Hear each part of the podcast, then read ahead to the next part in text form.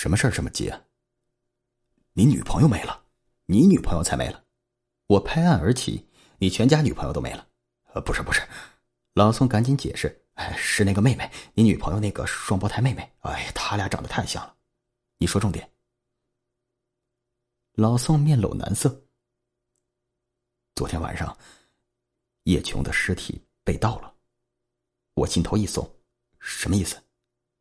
字面意思。老宋撇嘴。昨儿个就在停尸间冰柜里放着。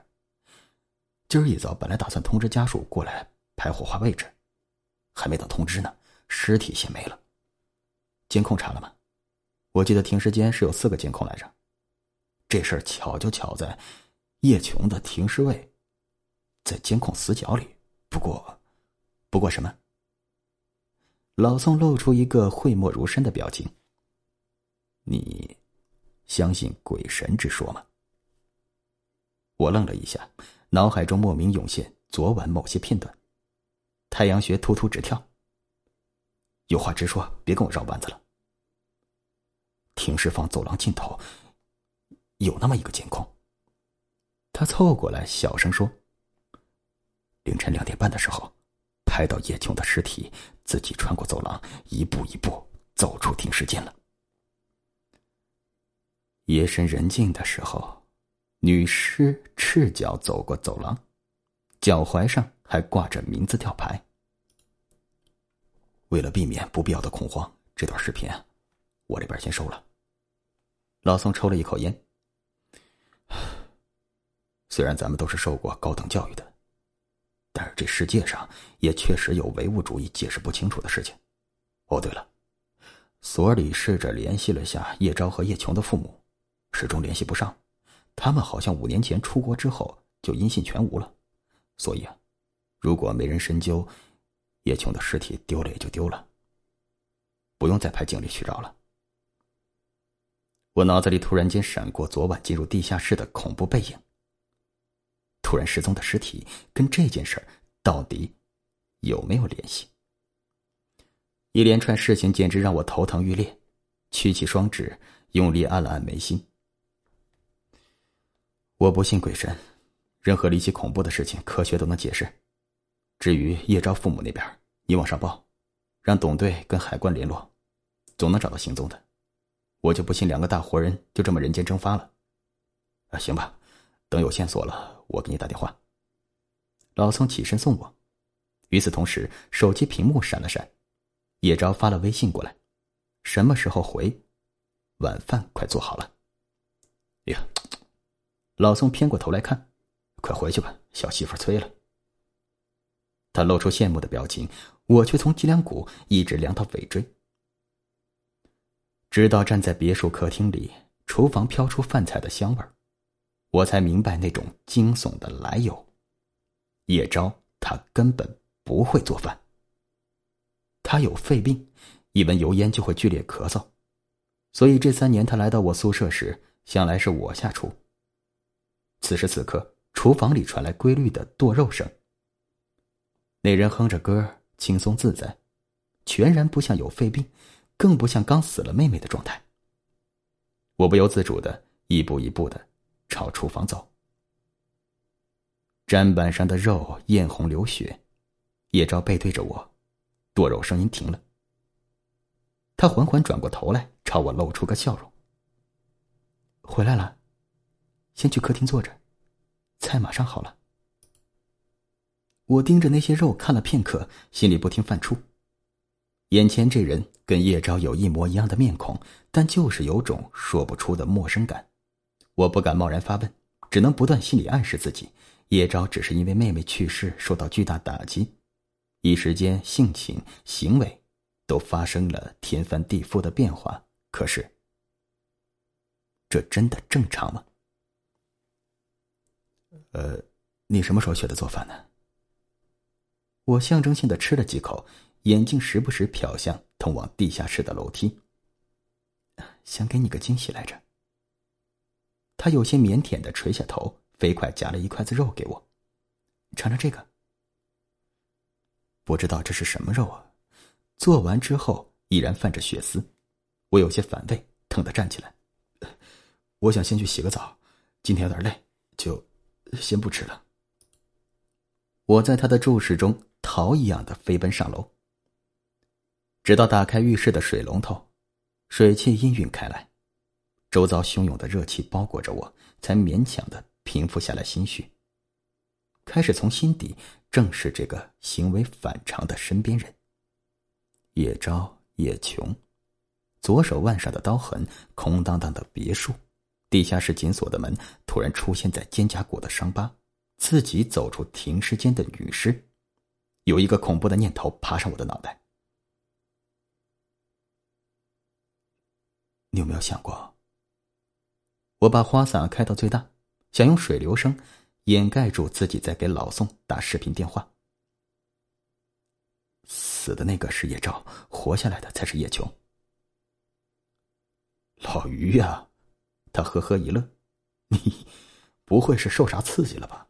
没有证据，可不能胡乱揣测呀。你当警察的，应该比我更明白这一点。他实在太反常了。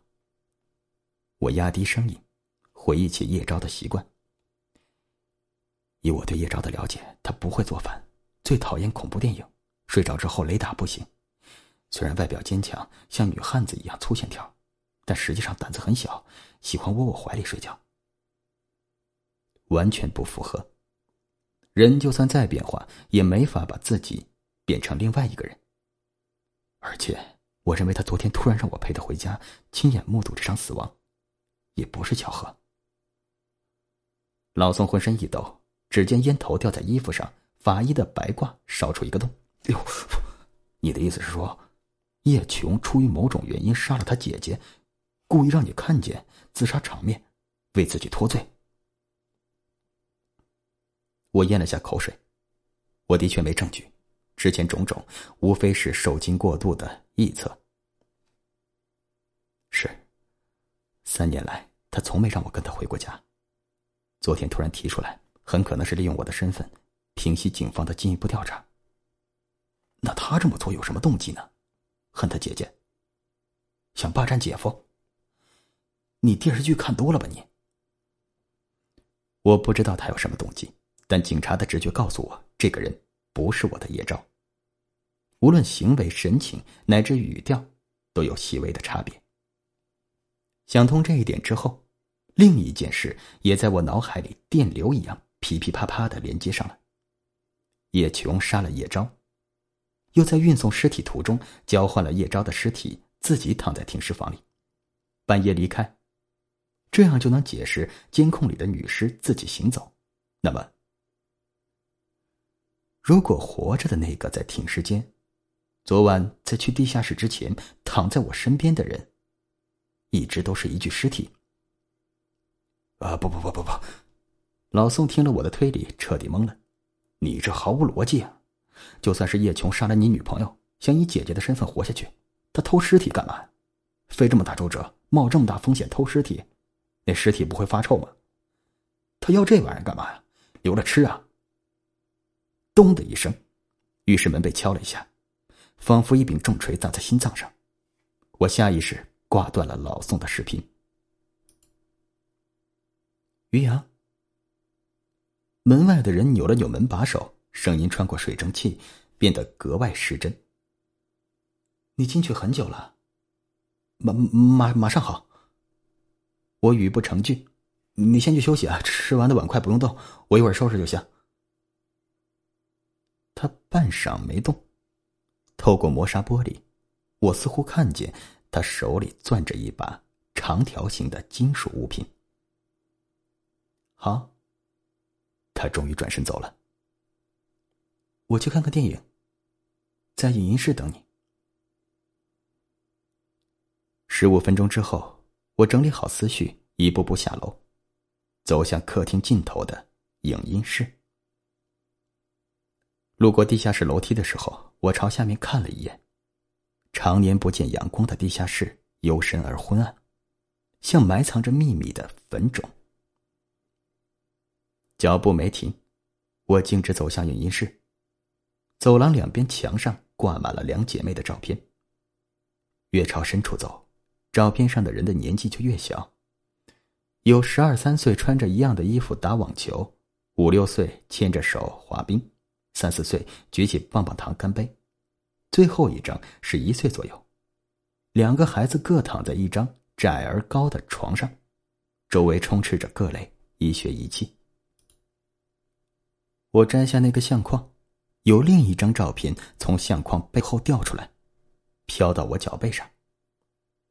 我定睛去看时，浑身发麻。那是两个孩子出生时的画面。唯一令我震撼的是，这两个女婴背靠背，肩膀处交接，居然是连体婴儿。叶昭和叶琼曾是连体婴儿。这两张照片如果换顺序来看，应该是这对连体婴儿在一岁左右做了手术，才有了后来相互陪伴但独立成长的姐妹二人。我突然想起昨夜枕边人肩膀上的伤疤。既然这两个人背对背出生，那么肩膀上的伤疤就是互换身份的例证。把这张照片揣进口袋后，我小心翼翼的将相框挂回原处，然后给老宋发了一条微信。影音室里，他坐在地板上抱膝看大屏幕，周遭光线暗淡，屏幕上投射下来的光围拢着他，那是一部连我都不敢深究的恐怖片。《仲夏夜惊魂》，你不害怕吗？你不是喜欢恐怖片吗？他微微侧过脸，在光影里显得很单薄，像一个纸人。我想多看一点克服恐惧，就能陪你一起看了。恐惧真的能克服吗？一个人长久以来养成的习惯，真的能因为另一个人而改变呢？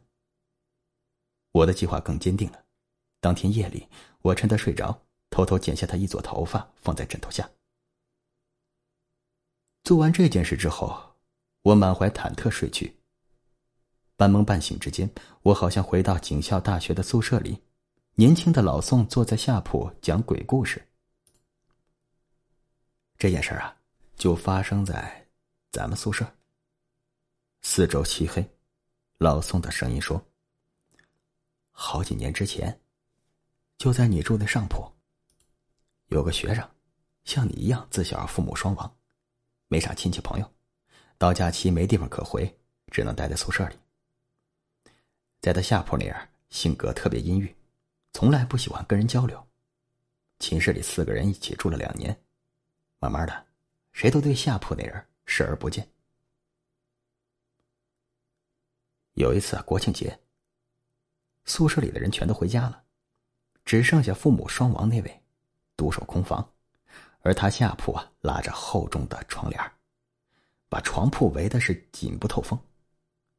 谁也不知道他去哪儿了，去干嘛，就这么。在寝室里待了三天，父母双亡那哥们儿总闻见一股怪味从下铺传来。未经允许，他也不敢拉开那窗帘。结果那天晚上，他睡得迷迷糊糊的时候，突然听见手机铃声响，接起来是一串电流杂音，夹杂着回声。电话那边说：“背靠背，背靠背。”这哥们胆子挺大，总觉得是恶作剧。丝毫没放在心上。可接下来这三天，每天晚上都接到这电话，而且声音越来越近，越来越清楚。下铺传来这味道也更浓了。他实在受不了了，终于跳下床，一把拉开下铺的窗帘。你猜他看见什么了？老宋年轻的面孔凑上来，诡异的笑起来。他看见啊。下铺那男孩被钉死在上铺的床板上，脸朝下，而他就这样和这具尸体背靠背，睡了七天七夜。老宋的脸突然间发生变化，变成在浴缸里被割腕而死的女孩。他张了张嘴，背靠背。我猛然惊醒，假自欲裂，胸腔疯狂的起伏，浑身汗湿。过了好一会儿，才感觉到四肢恢复如初。窗外晨光熹微，枕边人依旧背对着我睡觉。我把手伸到枕头下，那撮头发还在。